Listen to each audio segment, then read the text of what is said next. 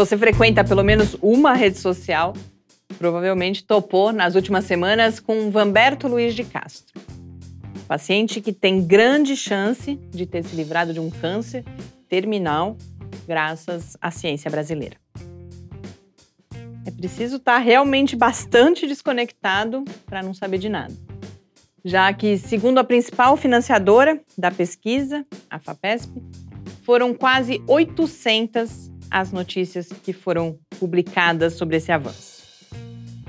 É para algumas dessas notícias que eu, Mariana Pedso, olho nessa edição de Mediciência. Pensando sobre sensacionalismo na área da saúde e, mais uma vez, também sobre ciência e público em tempos de crise. Mediciência. Resumo semanal comentado das principais notícias sobre ciência e tecnologia do Brasil e do mundo.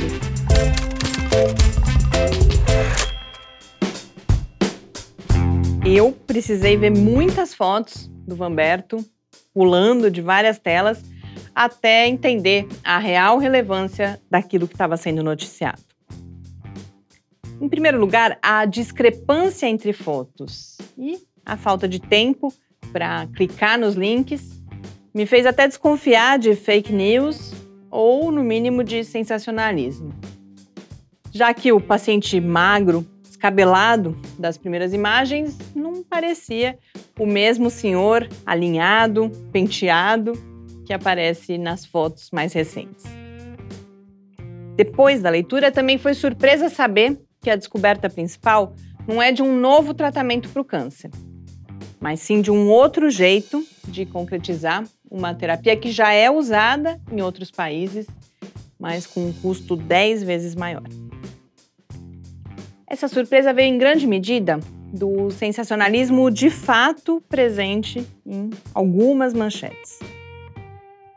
Exemplares da minha avaliação são os textos que foram publicados na agência FAPESP e na Folha de São Paulo, que deixam bem claro, entre outros pontos, que o tratamento é para um tipo específico de câncer, que os efeitos colaterais no momento da aplicação são muito intensos e, principalmente, que ainda são vários os passos necessários até o uso mais corriqueiro desse tratamento.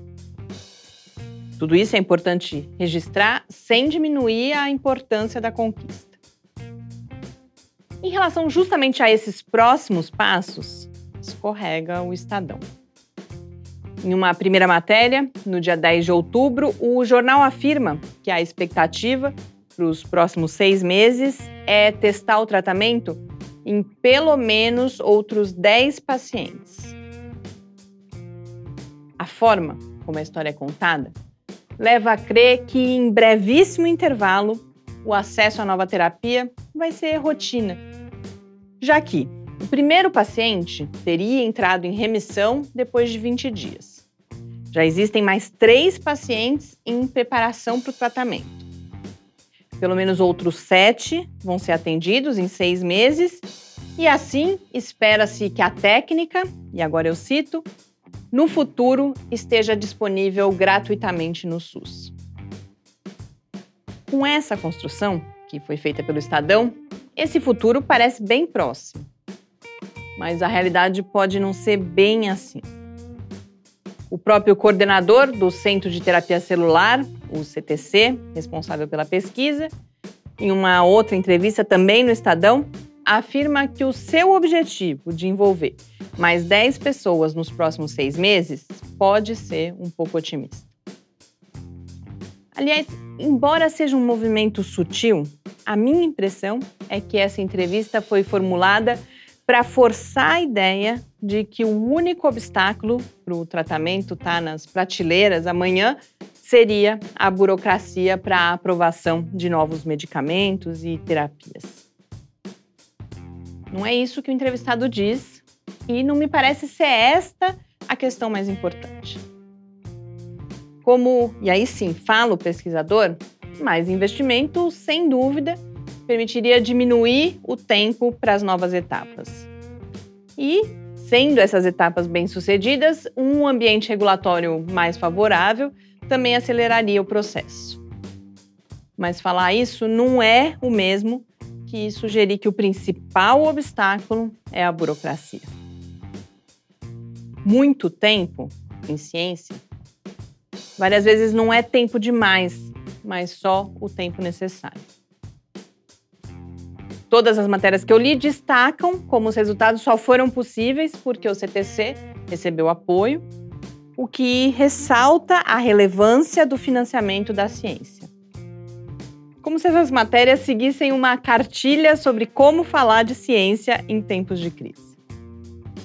O que elas não detalham é o fato do CTC ser um CEPID, um modelo de centro de excelência da FAPESP, que, entre outras características, tem financiamento de longo prazo, um volume de recursos que é muito maior que o habitual e compromisso explícito não só com a produção do conhecimento, mas também com a chegada desse conhecimento até diferentes segmentos sociais.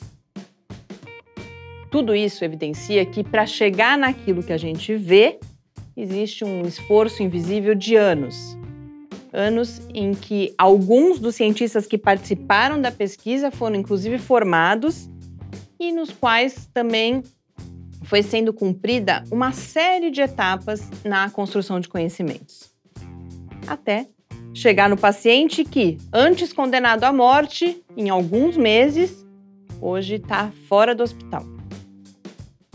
Para que venham muitos outros pacientes como esse, o processo não pode ser interrompido. E sim, no caso dos CEPIDs, isso está, pelo menos em certa medida, garantido, o mesmo não é verdade para a imensa maioria dos outros projetos de pesquisa no nosso país. Boas leituras e até a semana que vem. Mídia e Ciência, uma realização do Laboratório Aberto de Interatividade Lábio Fiscar.